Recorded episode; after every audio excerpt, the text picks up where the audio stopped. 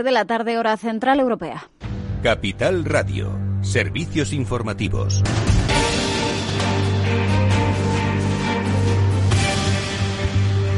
Muy buenas tardes. Estamos pendientes de que el Ministerio de Sanidad eh, actualice esos últimos datos de contagios eh, por coronavirus, mientras lo que ya sabemos es que se han multiplicado por cinco los contagios en Madrid. Los nuevos casos de coronavirus se multiplican así en esta región de 288 que se notificaban ayer a 1.453 que se han conocido este martes, de los que 579 corresponden a las últimas 24 horas. Y seguimos en esta región y en línea con el coronavirus porque la presidenta de la Comunidad de Madrid, Isabel Díaz Ayuso, ha inaugurado esta mañana ese hospital Isabel Zendal, su famoso hospital de pandemias, y lo hacía con bastante polémica. Pablo Anzola, cuéntanos. Sí, porque el Hospital Lucía abre la puerta con un centenar de sanitarios de los 600 con los que previsiblemente iba a contar. Lo hace además sin pacientes. Llegarán los próximos días, dicen desde la comunidad, y con el edificio todavía sin terminar. En cifras, este nuevo hospital ha costado 100 millones de euros, son 50 más de lo que estaba previsto, y con el proyecto todavía sin terminar desde el Gobierno regional no aclaran si podrían llegar a ser más. Solo la seguridad en estos seis meses de construcción ha costado 800.000 euros. A pesar de todo ello, así de convencida se mostraba la presidenta Díaz Ayuso. Nosotros estamos en la Comunidad de Madrid a salvar vidas. Ese es el único objetivo. Y un gran hospital público no puede ser una mala noticia para nadie, a no ser que el sectarismo político lo vea así.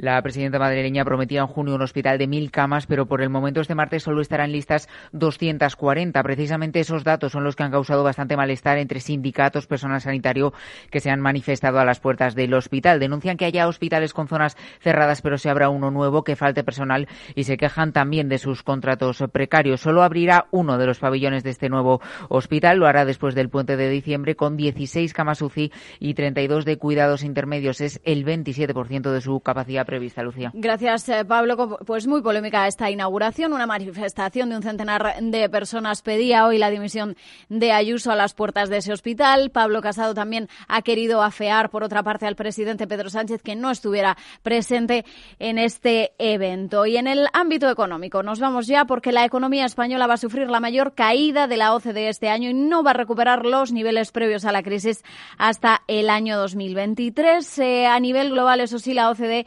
muestra algo más eh, optimismo, mejora la caída del PIB mundial para 2020 hasta el 4,2%. Esto es tres décimas menos que sus previsiones eh, anteriores. Las diferencias, eso sí, en la recuperación van a ser muy notables por países. El gran ganador es China, que va a ser el único miembro del G20 que va a evitar este ejercicio, la recesión. Además, hoy el director del organismo, Ángel Gurría, señalaba que las empresas se van a ver en dificultades. La mayoría de las políticas de apoyo actuales están enfocadas a garantizar el crédito. Vamos a vivir en los próximos meses un periodo con un incremento de la inflación, eh, en consecuencia de que la economía está todavía volviendo a la senda de la recuperación. Algunas compañías no serán capaces de conseguir la liquidez necesaria o incluso de poder transformar los préstamos en liquidez. Todo ello podrá provocar que algunas de ellas se vean en problemas.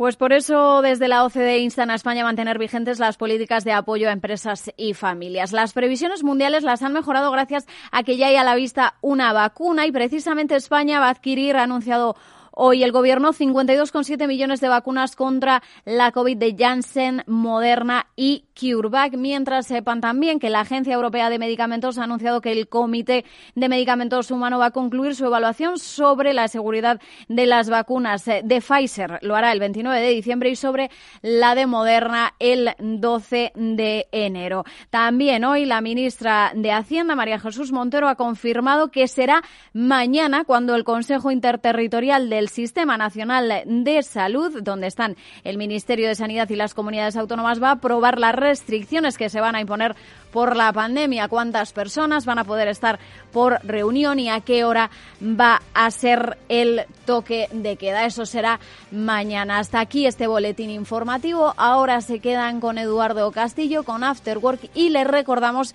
que a las 8 comienza el balance con Federico Quevedo, mientras también siguen informados en capitalradio.es. Capital Radio. Siente la economía. ¿Inviertes en acciones o ETFs habitualmente? Entonces esto te interesa. Invierte en acciones de bolsa española o extranjera sin comisiones, hasta 100.000 euros al mes. Entra ahora en xtb.es y abre tu cuenta 100% online en 15 minutos. Riesgo 6 de 6. Este número es indicativo del riesgo del producto, siendo uno indicativo del menor riesgo y 6 del mayor riesgo. El futuro se construye poco a poco. Son muchas cosas. Pequeños gestos pero que tienen valor. Ahorrar en Basque Pensiones EPSV es un buen plan, a tu medida, para que el futuro sea como tú quieras. Vive el presente bien y construye un futuro mejor con Basque Pensiones EPSV. Puedes simular tu plan de ahorro para el futuro en cuchabank.es o acércate a tu oficina y te ayudaremos. Más que pensiones EPSV individual, Cuchabank sea socio promotor, Cuchabank Gestión SGIC SAU Gestor de Patrimonio. Únete al periódico líder en el sector económico. Suscríbete a El Economista y recíbelo todos los días en tu casa o en tu correo electrónico. Más información en el 902 88 93 93 o en club del suscriptor arroba eleconomista.es.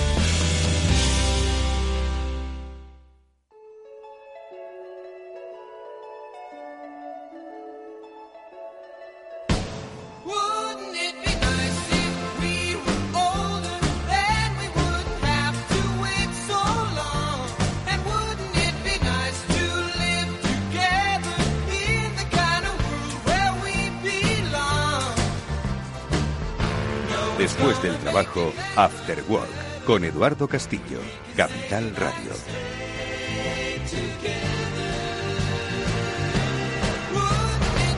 Hola amigos, ¿qué tal? Buenas tardes, bienvenidos al After Work que ya comienza en Capital Radio, que hoy os invita a que reflexionéis sobre cómo podemos contribuir a que nuestro mundo raro, cambiante, incierto, sea un poquito mejor, porque pese a que nosotros creamos que el mundo se ha venido encima, hay otros países que el mundo se les vino encima hace mucho tiempo y sobre los que posiblemente la solución en esperanza de vacuna tarde más en llegar que a nosotros. Hacia ellos vamos a mirar hoy con nuestro primer invitado porque hoy vamos a hablar de la ayuda efectiva. Ya hemos conocido, gracias a los especialistas de Biggers en comunicación corporativa, cómo hay instituciones que te ayudan a que pues la eh, solidaridad y la generosidad de mucha gente eh, que se dirige pues a múltiples eh, áreas de ayuda sea eficaz.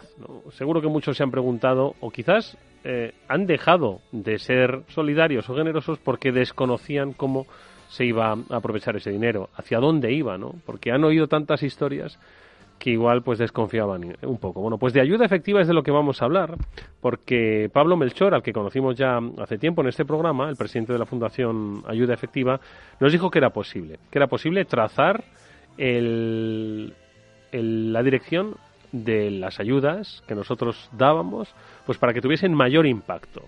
Y que eso, ojo, es matemática pura. Porque de matemática pura han estado hablando ayer, día 30 de noviembre, en el primer Día Internacional de la Ayuda Efectiva. Y además que eh, contaron con la presencia en este encuentro interesantísimo de un premio Nobel de Michael Kremer, con el que su conocimiento en la esfera de la economía y el desarrollo bueno, pues les ayudó a orientar un poco más pues esta interesantísima iniciativa que hoy queremos recordar, saludando a su presidente, a Pablo Merchor. Pablo, ¿qué tal? Muy buenas tardes. Hola Eduardo, buenas tardes. Eh, encantado de estar con vosotros. Oye, así que el día 30 de noviembre, lo digo porque me lo voy a apuntar en la agenda. Nosotros, yo que soy muy de noviembre, eh, yo soy muy escorpio, ¿qué le vamos a hacer, no? Eh, todo lo que pase en noviembre me gusta. Hay cosas buenas, cosas malas, y hoy me apunto en el calendario que todos los 30 de noviembre se van a celebrar los días internacionales de la ayuda efectiva. Me parece muy apropiado. Una ayuda, Pablo, que eh, ahora mismo, como solo hay ojos para el coronavirus, parece que el, resto de los problemas del mundo se han terminado, o por lo menos se han paralizado. Y no, ojo, que los problemas continúan. Exacto, exacto. No, los problemas eh, no tienen un botón de pausa y aunque toda nuestra atención y la atención mediática en consecuencia la observa el coronavirus, en el mundo sigue habiendo grandísimos retos. Eh, eh, ayer hablamos de, todo tipo de problemas, desde el cambio climático que sigue existiendo. Creo que, si no me equivoco, este año seguiremos, seguirá siendo el año en que más emisiones de CO2 a la atmósfera volcamos a pesar de todos los esfuerzos y a pesar de, todo lo que hemos hablado en años anteriores, digamos, en los tiempos pre-COVID. Sigue habiendo otros problemas eh, que preocupan a la gente, como por ejemplo pues el trato a, millones de animales en, granjas que son más fábricas que granjas, o, lo que a mí me ocupa habitualmente, que es más cómo ayudar a la gente que vive en pobreza extrema y para los que el coronavirus es casi el menor de los problemas, porque mm. siguen teniendo siguen teniendo todo tipo de enfermedades que siguen con una mortalidad altísima eh, y que no han desaparecido ni han pausado en absoluto en medio de la pandemia. Mm.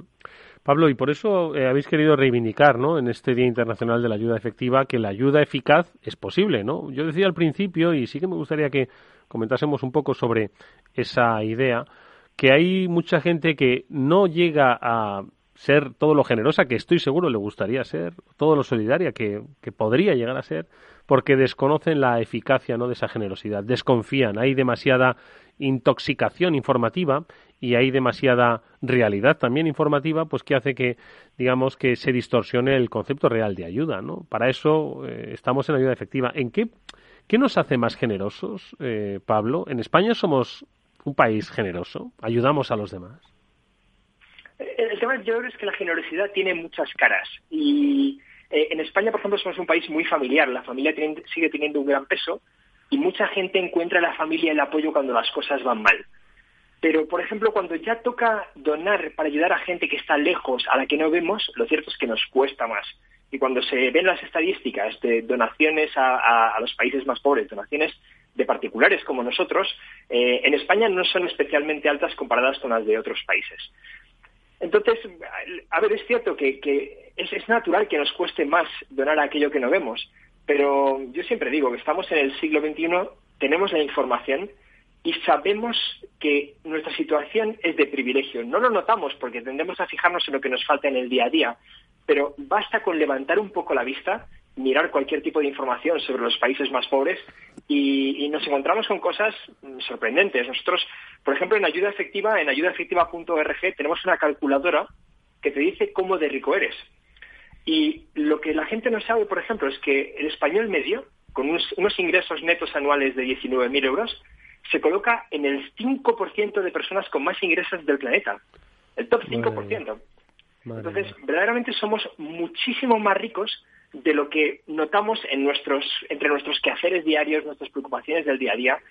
Y verdaderamente esa diferencia de riqueza tan brutal hace que si el dinero se gestiona bien, como comentabas Eduardo, se puede tener un impacto transformador en la vida de muchas personas y por unos costes mínimos, mínimos. Eh, o sea, eh, estamos hablando a veces de que distribuir una mosquitera que puede evitar muertes y evita muertes tiene un coste de cinco, menos de 5 euros. O que el tratamiento de desparasitación de un niño durante un año, que tiene unas ventajas tremendas a largo plazo, entre otras, eh, entre otras las que ha estudiado el premio Nobel que teníamos ayer como invitado, cuesta menos de un euro al año. Entonces, donando algo que para nosotros no va a cambiar nuestra situación de forma notable, no, no, va, no va realmente a hacernos cambiar de una clase social a otra ni nada parecido, sino manteniendo nuestro nivel de vida en grandes términos, podemos verdaderamente tener un impacto tremendo. Uno de mis compañeros decía ayer que verdaderamente si donáramos, por ejemplo, un 5% de nuestro salario, que entiendo que mucha gente lo percibe como mucho, pero insisto, no es algo transformador, podríamos salvar más vidas que un superhéroe, lo decía en estos términos. Y así es, así es. Verdaderamente podemos tener la certeza de que salvamos vidas.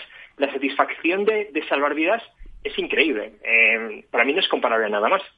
Eh, Pablo, decías que en España nos cuesta a veces ¿no? ser más eh, generosos, más solidarios porque no lo vemos. Y ya ni te cuento cuando no vemos el resultado. A través de ayuda efectiva, lo que eh, hemos contado y habéis venido realizando desde, desde el inicio de vuestra actividad es que hay un cálculo ¿no? eficaz para decir, mira, es que tú igual, bueno, pues eh, estás eh, donando dinero y además haces muy bien a una causa, pero que el impacto final ¿no? que va a tener, bueno, pues es, no es que sea mejor o peor, ojo, ¿no? Aquí no estamos hablando de que dona aquí y aquí no dejes de hacerlo, sino tú quieres que sea eficaz, pues entonces esto ahora mismo, es un cálculo matemático y además que, como dices, lo ha calculado un premio Nobel, ¿no? Es decir, que aquí no hay duda, ¿no? Eh, exacto, aquí hay, hay, un trabajo muy serio. Hay verdaderamente eh, miles de horas de investigación, eh, desde, desde lo más básico, que es comprobar si un tratamiento, por ejemplo, funciona, verdaderamente es útil, hasta comprobar qué organizaciones son capaces de hacerlo en la práctica y de forma consistente con el menor coste posible. Mm, yo creo que realmente lo que es esencial es que nos informemos y nosotros lo que hacemos es poner muchísima información al alcance del donante. ¿Por qué? Porque es la única forma de verdaderamente tener la certeza de que tu donación está funcionando. Es, vamos a ver, yo dono, bueno, pues explícame por favor para qué se va a utilizar mi dinero y cómo ese dinero no solamente llega, sino se utiliza de formas que realmente ayudan a la gente que más lo necesita. Y lo que te comentaba, yo creo que es una cuestión de, informarse, la información está ahí, basta con realmente preocuparnos por la eficacia de nuestra ayuda igual que lo hacemos en cualquier otro ámbito de nuestra vida.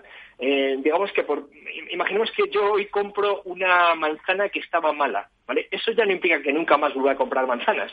Lo que implica es que buscaré manzanas mejores, ¿no? Mm, pues en el ámbito de la ayuda existe lo mismo, ¿vale? Por supuesto, igual que cualquier otro ámbito, ha habido casos de, de ayuda desperdiciada, pero junto a ellos hay gente que hace un trabajo espectacular y hay gente muy, muy, muy competente midiendo a qué se destina cada euro y cómo lo podemos utilizar de la forma más efectiva para o bien salvar más vidas o bien ayudar más a más personas. Eh, Pablo, ¿qué es lo que os dijo Michael Kremer en, esta ponencia, eh, la ponencia de honor de este Día Internacional de la Ayuda Efectiva? ¿Qué, ¿Qué aspectos os compartió como especialista que es en economía del desarrollo?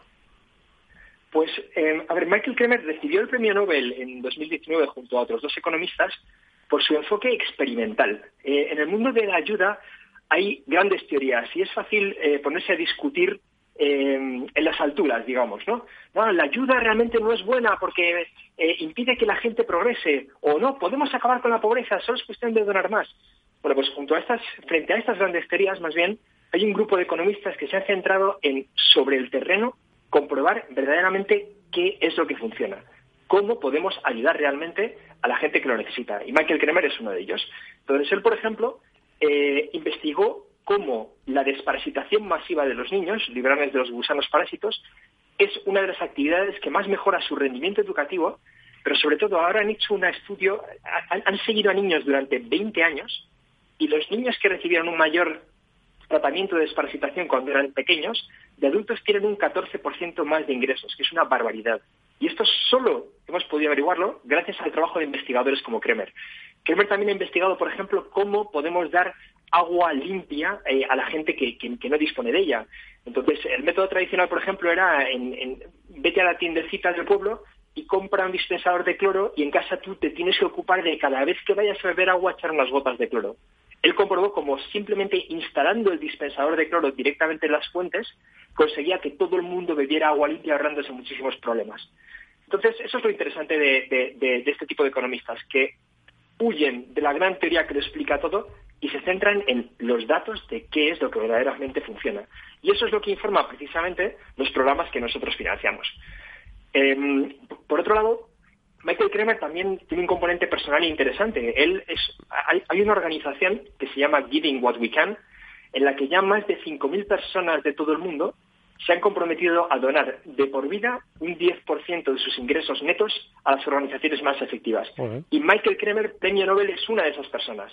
Él llevaba ya mucho tiempo donando y tanto él como sus, eh, sus cogalardonados del premio Nobel, además, donaron el 100% de lo recibido del premio Nobel para formar a la siguiente generación de economistas que va a trabajar en este mismo mundo de la ayuda efectiva.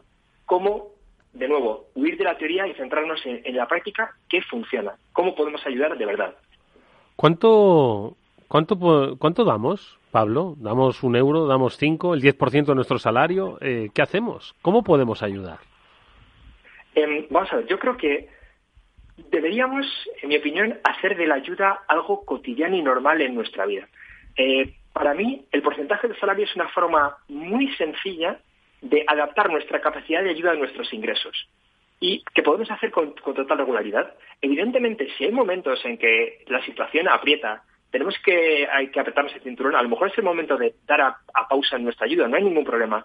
Pero creo que en, España en general, que somos un país rico y tenemos un gran soporte, todos deberíamos donar de forma regular. Es, es fácil poner una donación periódica, sobre todo si sabemos que podemos confiar en que se está utilizando bien ese dinero. Entonces, bueno, yo, Eduardo, yo soy una de esas 5.000 personas de las que hablaba que me he comprometido a donar al menos un 10% de mi salario, eh, porque creo que es una de las mejores cosas que puedo hacer con el dinero. Pero evidentemente no me dedico a exigir a la gente que asuma ese compromiso, pero creo que la suma de muchas pequeñas cantidades donadas de forma regular acaba haciendo grandes cosas. Entonces yo animo a todo el mundo a donar en la medida de sus posibilidades y en la medida de lo que personalmente eh, considere que, quiere, que quiere aportar. Yo creo que más que una obligación, lo que tenemos es una oportunidad increíble. Mm, vuelvo un poco a la metáfora del superhéroe, ¿no? Imaginemos la satisfacción que te daría salvar a un niño en la calle, ¿no? Un niño está a punto de ser atropellado y lo salvas. Yo, desde luego, me sentiría, vamos, iría flotando el resto del año, ¿no? encantado de, de mi proeza. Y lo cierto es que con nuestra ayuda podemos convertir nuestro trabajo habitual, donde sea, en una oficina, en una tienda, eh, hagamos lo que hagamos, podemos convertir nuestro trabajo habitual en una herramienta que está salvando vidas. Y a mí esto, desde luego, me llena de satisfacción y, es algo que animo a todo el mundo a, compartir, porque creo que, mm, que merece la pena. Y tanto que merece la pena. Y nosotros contribuimos a ello, ayudaefectiva.org. Entrad y preguntaros si realmente la ayuda es eficaz. Aquí tenéis un ejemplo de cómo puede ser, cómo con una sencilla aproximación podéis eh, arreglar eh, y solucionar la vida, en este caso de miles de niños, ojo que ellos son el futuro. Llegará un día en que nosotros no estemos, pero quienes tienen que estar, tienen que estar sanos.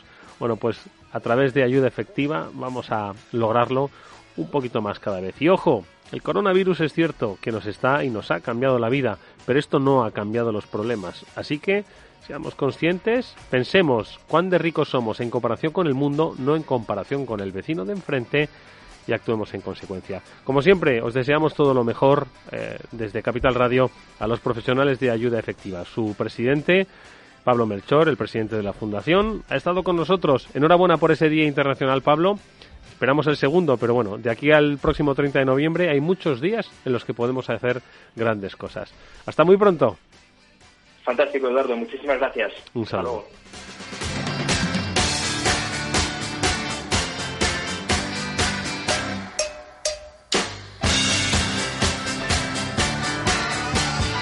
After con Eduardo Castillo. ¿Qué te parece Michael Kremer? Hemos estado hablando de él. El Nobel Kremer. Acércate, Félix. 2018.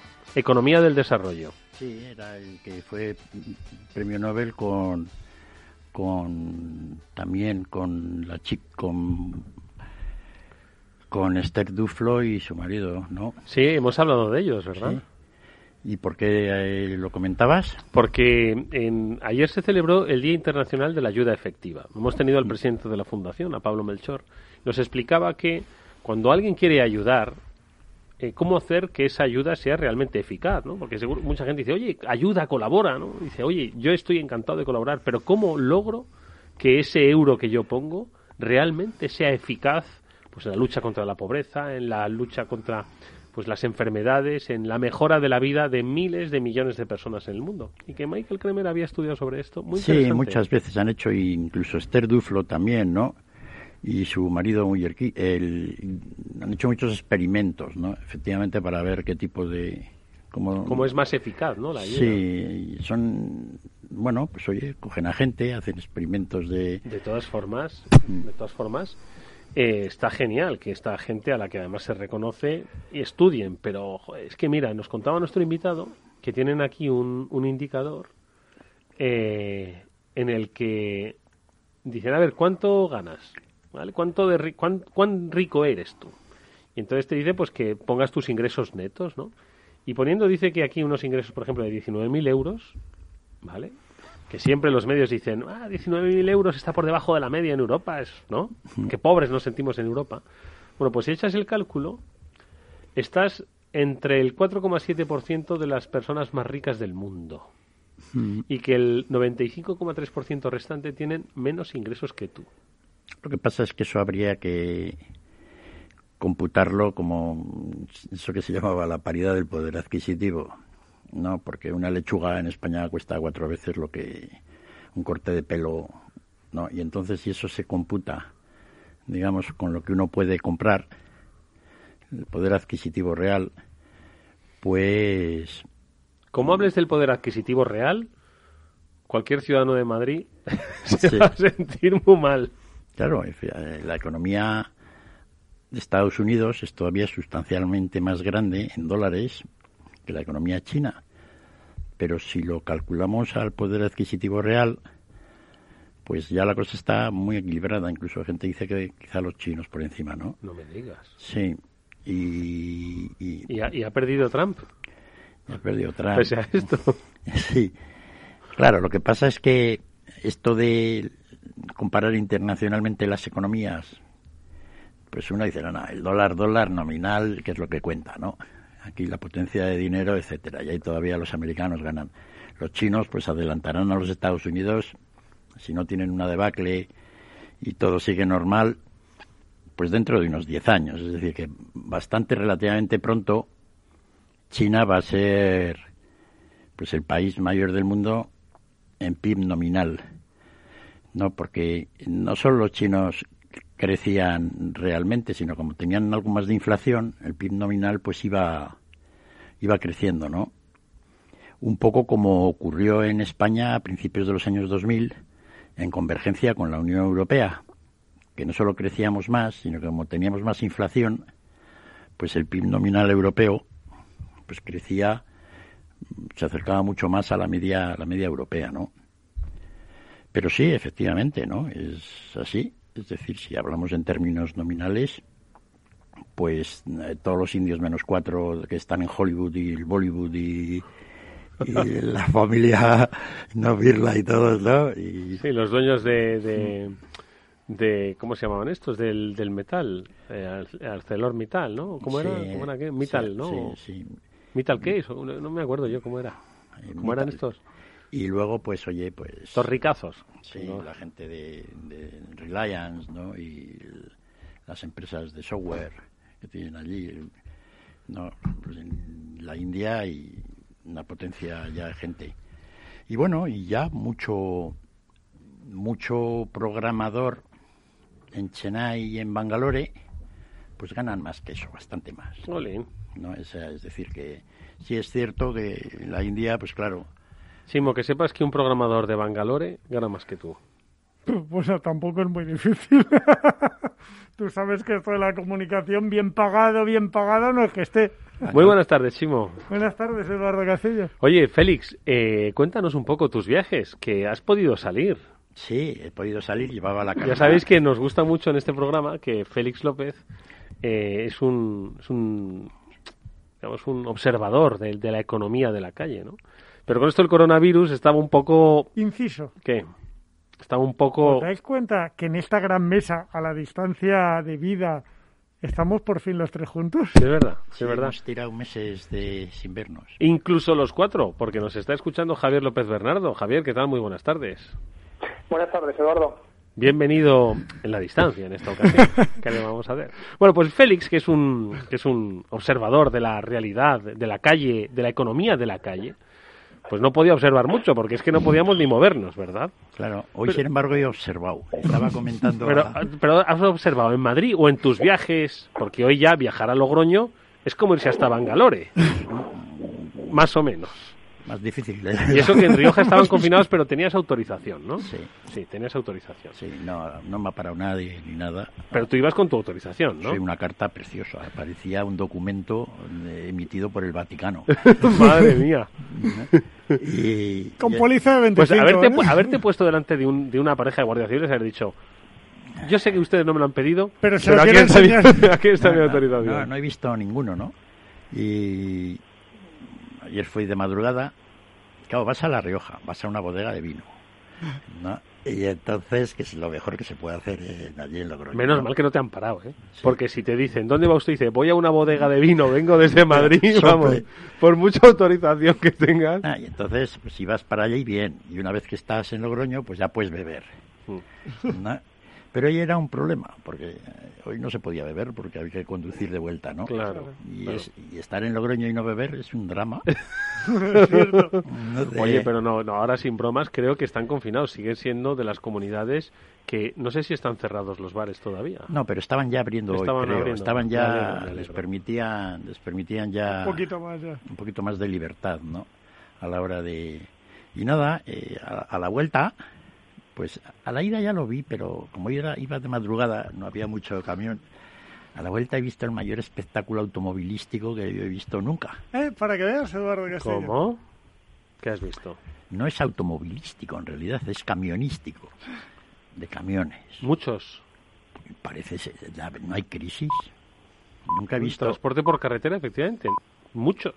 Es que eh, enorme. Es decir, la, la, autopista que va de Burgos a Miranda de Ebro, como ahora la han hecho libre, todo el tráfico que iba por la Nacional 1, que iban los camiones para ahorrarse el peaje, pues ahora van todos por la autopista, que ya ahora es gratis.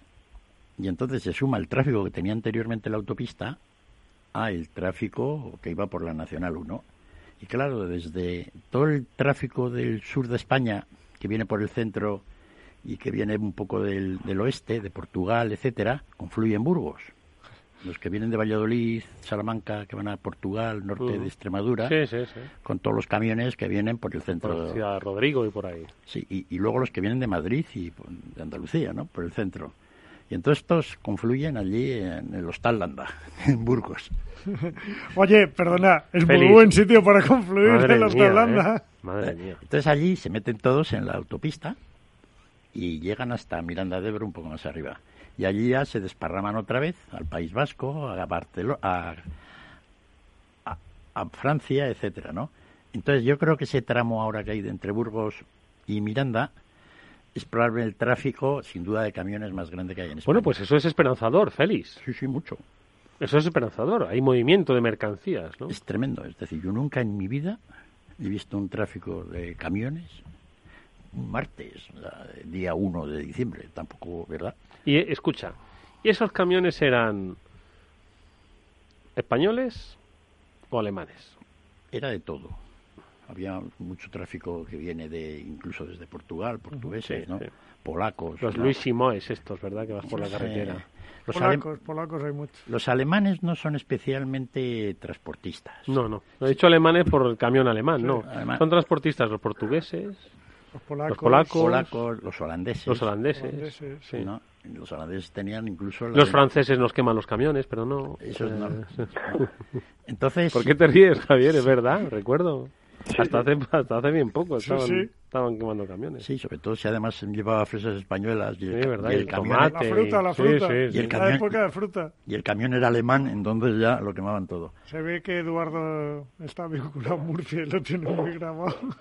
No, y Extremadura, macho, es que joder, costaba mucho. Y tú veías ahí, yo recuerdo de chaval, ¿no? Esas imágenes del telediario de un pobre, Volcando los camiones. un pobre eh, transportista, un camionero, tío, que veía cómo le quemaban su, su herramienta de trabajo y su carga y no podía hacer nada porque encima le, le- le cobraba, ¿sabes? Me acuerdo yo de esas, esos rostros, ¿no? Que se te quedan de esos telediarios de pequeño. Fíjate. No, y de entrada, por ejemplo, pues ahora que han hecho esta, que ahora todo el mundo va por la autopista, de repente los nego- las gasolineras y los negocios de la autopista se han multiplicado por cuatro. Bueno, pero no estoy yo muy de acuerdo. ¿eh?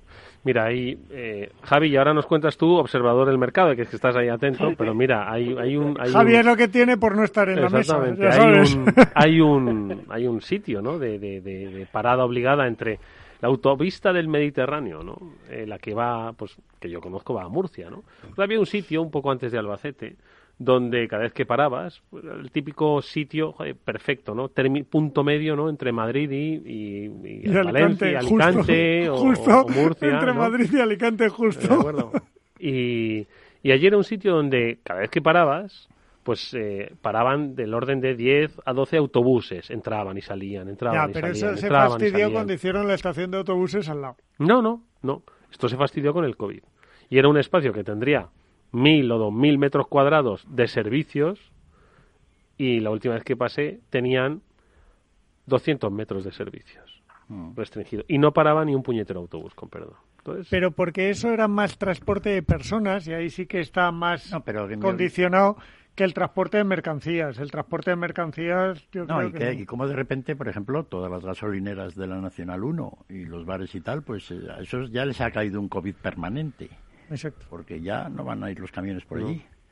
¿No? No, Entonces, ya no. y, sin embargo, las, las áreas de servicio de la autopista esta no cabía un camión. Claro. Al quitar el peaje, todos confluyen ahí, eh, lo, lo hablábamos antes. Es un tramo recto en el que todos Pues yo confluyen y todos se lo, abren. lo recuerdas No sé si- igualmente. De camino a Extremadura recuerdo antes de hacer esa esa autopista que ahora une pues Madrid con Lisboa, pues antes tenías que recorrer pues muchos pueblos de Antigua Nacional y ahora cuando algún día vas con tiempo, pues ves todos los restaurantes y gasolineras de carretera que murieron en Eduardo el camino. Castillo, estás nostálgico. Estoy que no me que no me aguanto ni yo. Javi López Bernardo, ¿qué observas? ¿Cómo estás? Buenas tardes. ¿Qué tal, Eduardo? Pues yo sin salir mucho de casa, la verdad, así que no, no puedo comentar tanto como Félix. Bueno, observas, no, no puedes observar la calle, pero observas los mercados, que siguen todavía a sus anchas, despegándose cada vez más de la realidad, que es lo que nos gusta, ¿no? Sí, sí, sí, la verdad es que es eh, un poco la observación esa que comentaba Félix, ¿no? De que hay muchísimos camiones pues por, por la A1, ¿no? Pues parece que, eso, que se, tras, se traslada a otras, muchas otras facetas de la vida, ¿no? Porque la gente opina lo mismo, ¿no? Que ya no hay crisis. ¿Ah, sí? Entonces- Pero, pero ¿dónde, ¿dónde opinan eso? No, aquí. ¿Dónde lo opinan? Dice, mande. Bueno, es, es, es, es una, es, una es una recuperación y, y, y con esto lo quería ligar un poco con el, con el nombramiento que ha habido de, de la nueva de la potencial nueva secretaria del Tesoro, que, que ya sabes que va a ser Janet Yellen, Ah, sí, Janet. Yellen, anda, fíjate. De vuelta. la, la Sí, antigua Sí, sí. La, la antigua gobernadora de la Reserva Federal, Sí, sí. que, que estuvo antes que Powell, ¿no? Y, y no sé, re- reflexiona un poco con esto, ¿no? Porque al final, pues, pues como otras muchas cosas, pues al final eh, la crisis esta, pues a diferencia de muchas otras, eh, pues está teniendo, está siendo muy desigual, ¿no? A quién, a quién le impacta. Eh, porque por un lado sí se ve que pues hay mucha gente pues que la actividad económica para muchos sectores no, no ha caído en absoluto y para otros están absolutamente devastados, ¿no? Eh, aquí además en Europa recuerda pues que las ayudas que hemos tenido en comparación con Estados Unidos, con Estados Unidos han sido mínimas y los y los húngaros y los polacos siguen ahí rizando el rizo, ¿no? Eh, entonces no, no, no se esperan ayudas de Europa eh, en cuantía grande, pues tam- al menos hasta la segunda parte del año que viene, para que te hagas una idea, ¿no? Bueno, ya Eso por un lado, ¿no? Por- por- Y, y luego Janet Yellen te lo decía porque, bueno, ahí te das cuenta pues que la clase política, sobre todo más en Estados Unidos, ¿no? Que, aquí, aquí en Europa, en Europa aquí no, no, no, no- damos la talla ni para eso, ¿no? A nivel de los políticos que tenemos. Pero allí sí pues que hay una dicotomía grande pues entre quién dirige la sociedad, que son, son generalmente personas, si te fijas, los políticos que tienen los americanos son gente cada vez más mayor. Eh, y claro, bueno, pues la gente pues de generaciones pues tan antiguas pues tienen unas tienen unas unos incentivos diferentes pues a las, a las generaciones más jóvenes, ¿no? Y yo creo que no es ninguna casualidad al final pues que, que en tanto los partidos demócrata como republicano, ¿no? Como pues en la Reserva Federal y, en los cargos importantes por los que han acabado gobernando son gente pues pues por encima de los 60 años, ¿no? Y yo creo que la manera en que se ha atajado la crisis en ese sentido pues tiene mucho que ver, ¿no? La gente la gente de más edad que ha podido estar ahorrando toda una vida y que además han tenido buenos salarios, en el caso de todos estos señores, ¿no? pues tiene una grande cantidad de ahorros pues ahí acumulados, ¿no? Y, y pues para ellos pues obviamente hay un incentivo pues que las valoraciones pues no caigan, ¿no? Si se han centrado mucho en eso. Pero hay mucha gente por ahí fuera pues que todavía está igual, ¿no? Entonces yo lo, decía porque me- yo, me preguntaba si no había un- una mejor candidata a secretaria del Tesoro que alguien que está llevando ahí, ¿no? Que lleva ya toda la vida, ¿no? Y que ya está en otros puestos, ¿no? Eh, eran un poco mis reflexiones para esta semana. Buah, eh, interesantes. Y las vamos a comentar ahora, pero antes tenemos que hacer una brevísima pausa. Y atención a los oyentes, noticia de alcance para los inversores, XTB elimina las comisiones. Ahora con XTB puedes comprar y vender acciones y ETFs con cero comisiones. Has oído bien, cero comisiones hasta 100.000 euros al mes. Entra en xtb.es y abre tu cuenta en menos de 15 minutos. El proceso es 100% online y vas a poder comprar o vender acciones por cero comisiones. xtb.es. Riesgo 6 de 6. Este número es indicativo del riesgo del producto, siendo 1 indicativo del menor riesgo y 6 del mayor riesgo. Eduardo Castillo en Capital Radio, After Work.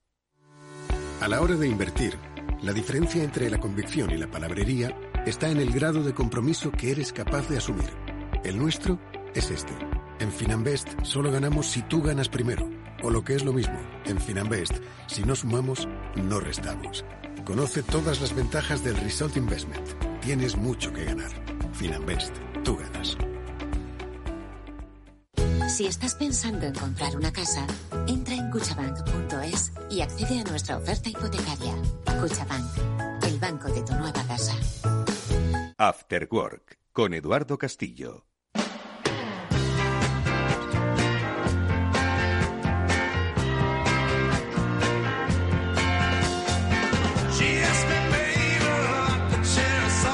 Siempre. Esa es la palabra que hay que utilizar para definir cuándo Néstor Betancor pone buena música. Hoy, nuestro director técnico, como ayer y como mañana. Esperamos.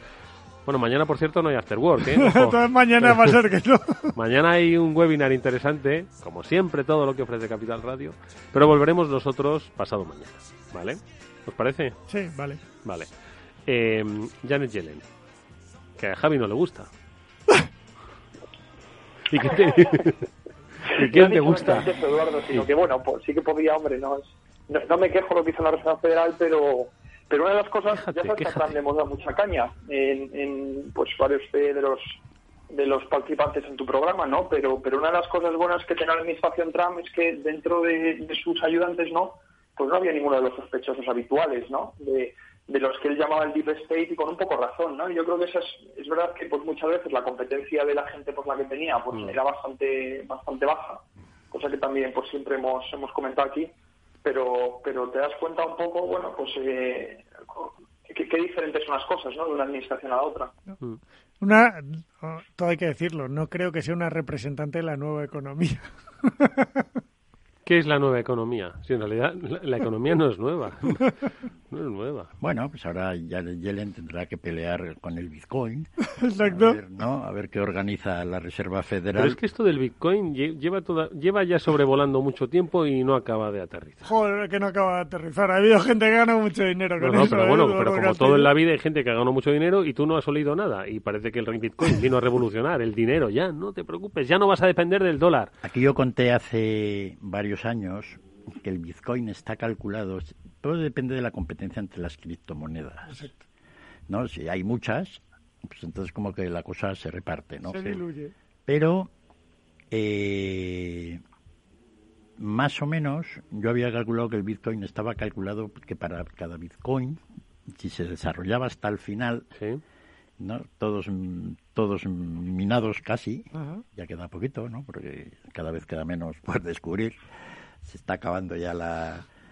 Y entonces que cada Bitcoin iba a valer 100.000 do- euros. Cada Bitcoin. Sí, o sea, están ahora pues a diez y pico mil, ¿no?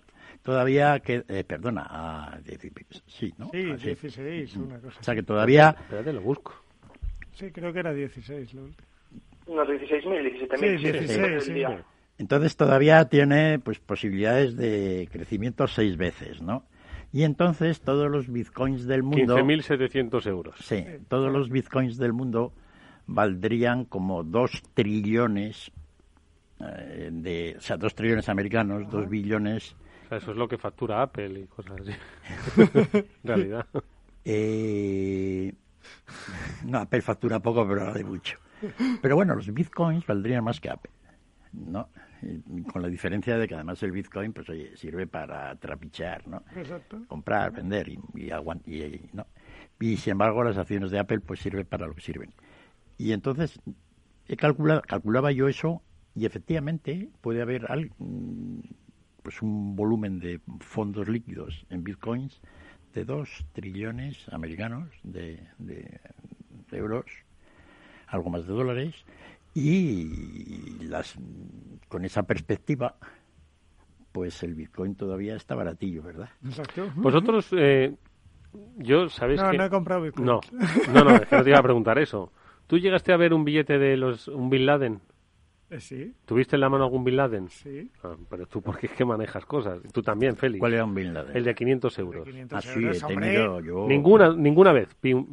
No, por eso se llama Bin A ver, Laden. Eduardo Castillo no lo viste porque no que a mí sí me dije ¿Cómo que no los lo llevabas no en el bolsillo de forma habitual Yo no además- verlo lo vi Yo además un tiempo acumulé.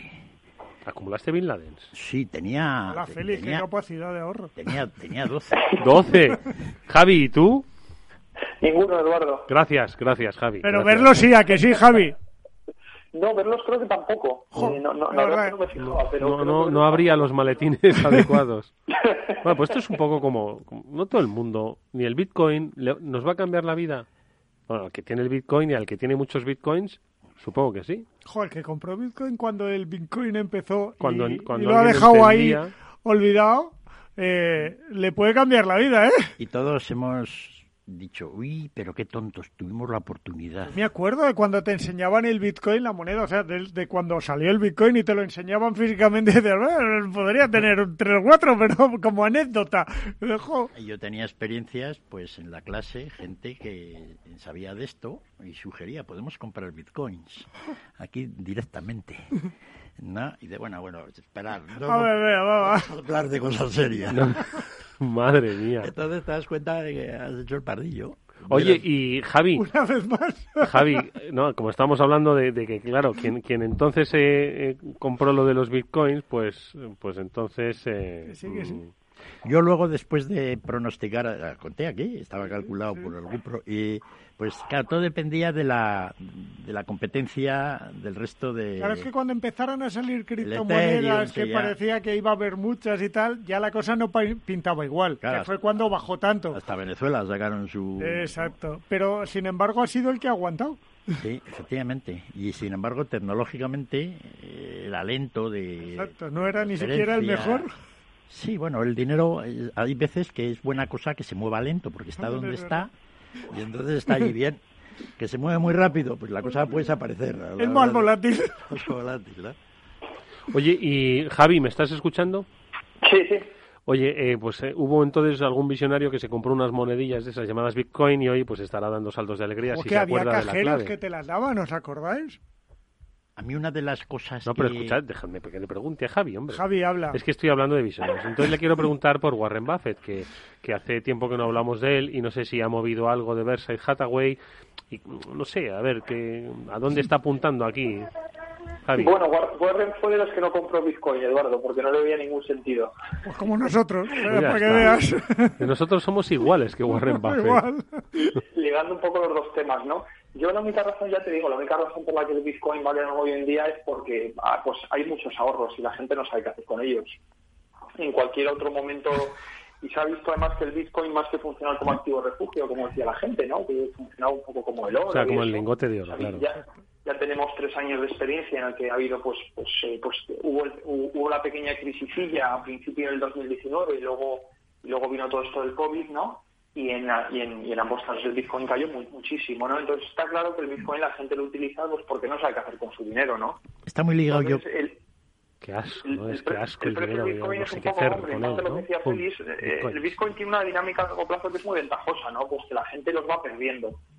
como pierdas tu Bitcoin y no lo recuperes, pues el Bitcoin pues deja de existir, básicamente. Con lo cual la, la, la cantidad de Bitcoins que están en circulación para que la gente los cambie, pues se reduce muchísimo, ¿no? Entonces simplemente esa propia dinámica hace que, el activo pues tenga un componente de escasez, porque cada vez comparativamente, pues eh, comparativamente cada vez hay menos Bitcoin, porque se han minado más desde hace dos años, pero hay más gente que los quiere.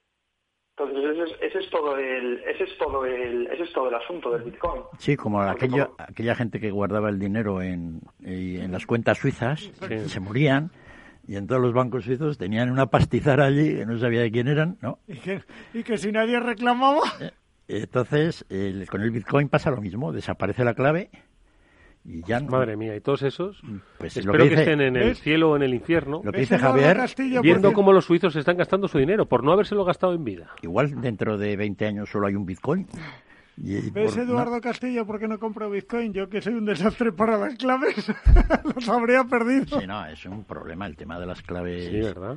Hay, hay, gente que habrá perdido millones por haber olvidado las claves, ¿no? Pero, pero bueno, el Bitcoin es, es con independencia que te parezca bien o mal, que yo creo que estas cosas, pues estos experimentos están bien, ¿no? Porque evidentemente yo creo que el Bitcoin nunca va a jugar un papel relevante en nada en el mundo, nunca. Eh, y eso, eso yo creo que va a ser una cosa bastante fácil de ver porque todos los dineros recursos legales tienen que estar respaldados por el Estado. Y entonces, pues en algún momento, pues, le, pues todos estos bancos centrales sacarán sus propios blockchain y todas estas cosas quedarán pues como meras anécdotas, ¿no? Pero sí que quedarán como activos para que la gente pueda especular y básicamente reventará, sí, habrá más competencia, ¿no? ahora, ahora hablando de esto de las claves, estaba leyendo el otro día un libro de estos de cómo tener memoria. Sí. ¿No? Y estaba haciendo ejercicio. Dice, ¿quién lo escribía? Y dice, pues no me acuerdo, sí, y entonces, eh, de esto ya he leído varios, no, no me ha mejorado gran cosa, pero en este tenía grandes expectativas, ¿no? Y una de las cosas que empecé a entrenar era recordar dígitos. Ah. según te dicen. Sí. Y entonces, pues, pues está, ya sabes que hay gente que se sabe todos los dígitos del número pi hasta el número 1000. ¿Cuándo, sí. cuándo se los han aprendido? 3, 14, 15, 90 y no sé cuántos. Yo me sé 5. ¿Qué de tiempo? Para aprenderse mil. Madre mía. Y, pero voy a, yo creo que con el número pi, con esta nueva técnica que estoy aprendiendo, voy a llegar al 20. Y entonces, lo que quiero decir es Con que eso ya nos asombras, ¿eh? Enseñaremos, enseñaremos a los oyentes cómo aprender para luego guardar claves de, de Bitcoin. Ay. Porque te las sabes de memoria y no las puedes perder. Vale. ¿No? Puedes fallar la primera, pero puedes repetir, ¿no? Como en el PIN. ¿no? Y entonces la clave es fundamental. Entonces yo creo que en el futuro todo esta todo este manejo de la memoria va a ser muy importante. Porque imagínate que Porque todos los todo va a españoles funcionar con clave. no fuéramos expertos en recordar pues 40 claves. Y entonces pues viviríamos en un mundo muy feliz, no nos quejaríamos nada de la clave de 1, 2, 3, 4, ¿no? Que poner en... ¿A vosotros nos pasa que en algunas páginas, porque a mí me pasa, ¿eh? lo reconozco, que en algunas páginas doy la clave por muerta, es decir, como sé que voy a entrar poco, no intento memorizarla, sino Sí, que cada vez que clave. entro pongo, olvido la contraseña y, la a- cambio. y a- y a otra nueva cosa. Sí, sí, no, ya es tremendo. Ahora ya de todas formas, eh, yo no tengo tanto problema con las claves así de entrar en Internet y de cosas así de... Porque como también estoy en la etapa esa de no leer noticias... ah, estás, sigues sin leer noticias. Eh, pues sí, porque el otro día, la semana, cuando murió Maradona, pues yo no me había enterado. Feliz. Y aquí, del- y por la, entonces, oye, Maradona y tajo, enseguida mi, mi móvil se ha muerto. No sabía. No, pero como decía muy bien el autor del libro, las noticias grandes pues te llegan de alguna Te llegan manera. de alguna manera, sí. Siempre te llegan. Sí, entonces pues no hay ningún pero no, no, no lo estoy consiguiendo. No, porque es que al final te acaban llegando. Sí, no, y que uno pues sigue, Y que al final no pierdes el ritmo y quieres Oye, estar... dejadme que vuelva un poco con Warren Buffett. Vale, ya sé que no compró bitcoins, pero ha comprado algo, se, se está moviendo. Compró aerolíneas hace poco. No, vendió aerolíneas. ¿Qué hizo? Ya no me acuerdo. vendió todas. Las vendió Las vendió todas, ¿no? todas. No se quedó ni una, Madre dijo que no eran negocios. ¿Y qué, y qué, y qué compró?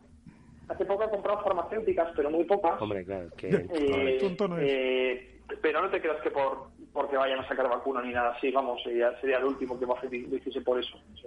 No, porque- sino porque los grandes retos de la humanidad van a pasar, van a ir por la salud. por el dolor de cabeza y a la hora de. ¿O no? ¿Y qué más? Sí, ¿Qué bueno, más? y, por- y porque en términos relativos están baratas, Eduardo, ¿no? Porque como tal y como están las cosas, pues pues es de lo poco que hay así. Y luego pues ha comprado pues acciones de su propia empresa, Eh, se las ha recomprado y, y ha recomprado más que en toda su historia, Versailles. ¿Y Eh, eso? está, está diciendo básicamente que, que él básicamente cree que su empresa es de las pocas que están baratas eh, y en las que él puede meter una cantidad de dinero, pues estamos aquí hablando de 10.000, 20.000 millones de, de dólares, ¿no? ¿Y él cree que su empresa está barata? Pero Warren Buffett era muy crítico con el resto de la gente que hacía eso. Ahora cuando le toca a él ha cambiado de... Claro.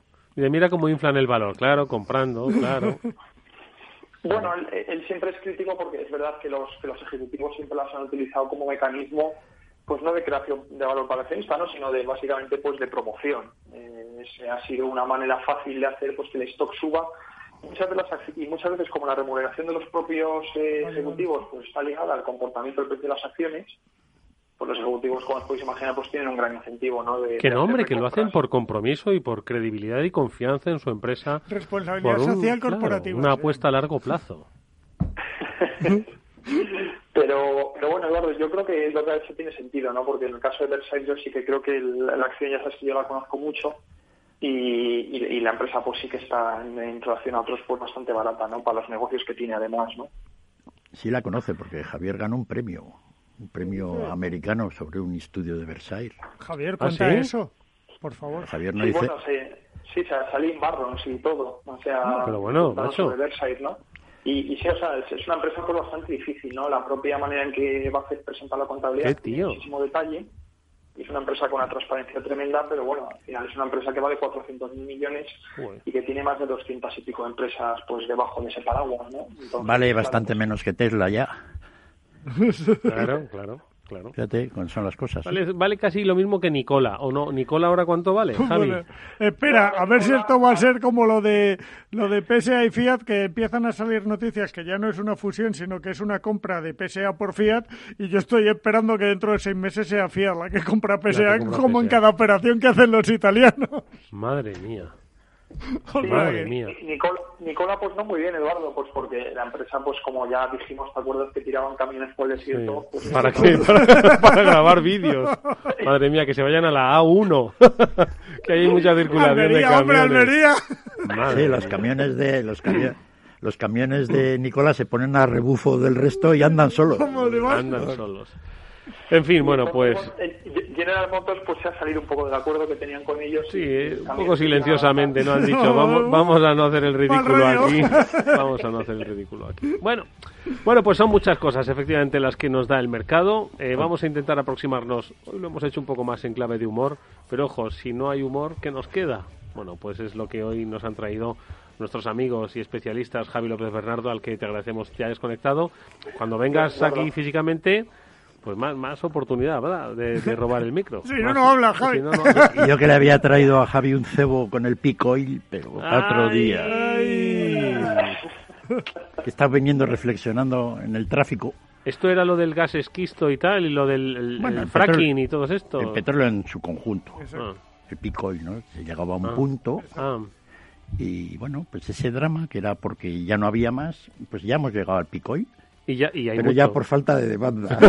claro, claro. Ya, madre mía, está el suelo lleno de petróleo. Es que falta donde colocarlo. Igual, igual no se produce nunca más petróleo que el año pasado en la historia. Ah, sí. Bueno, pues nos quedamos con ello. 2019, el, año del pico oil. puede ser, ¿no? Igual. Javi López Bernardo, gracias, amigo.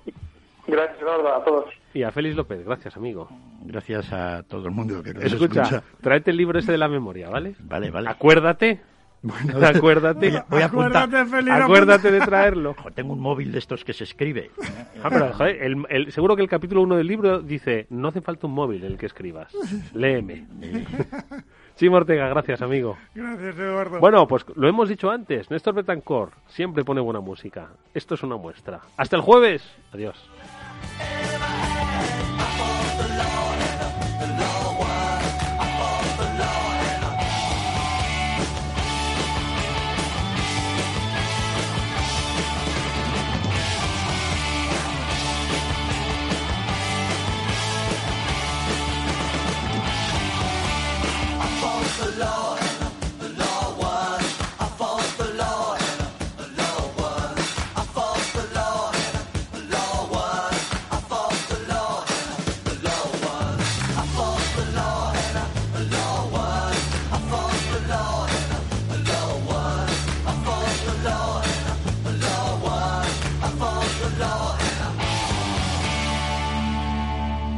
After Work con Eduardo Castillo.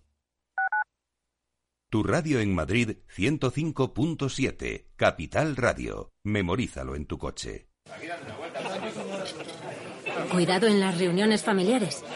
Estoy harta de no poder reunirme con mi gente como yo quiero. Igual que mi abuela, que esta es la última reunión familiar en la que estará. La contagié de COVID el otro día y la enterramos hoy. Comunidad de Madrid. Esto te estás perdiendo si no escuchas a Luis Vicente Muñoz en Capital, La Bolsa y la Vida. Si esta fuera mi, la inauguration speech de John Fitzgerald Kennedy, pues diría que no se pregunten ustedes qué puede hacer la seguridad social por ustedes, sino qué pueden hacer ustedes por la seguridad social. Pues después de 130 años, la seguridad social, que ha servido admirablemente bien a la sociedad y a la civilización, está exhausta. No te confundas. Capital, La Bolsa y la Vida el original. Si quieres entender mejor todo lo que rodea a nuestro sector alimentario, tienes una cita en La Trilla. Un gran equipo de especialistas te acercará a la actualidad económica y política desde el campo hasta la mesa. Conocerás sus principales innovaciones sin olvidar las producciones más tradicionales. Los sábados de 8 a 9 de la mañana con Juan Quintana, La Trilla de Capital Radio.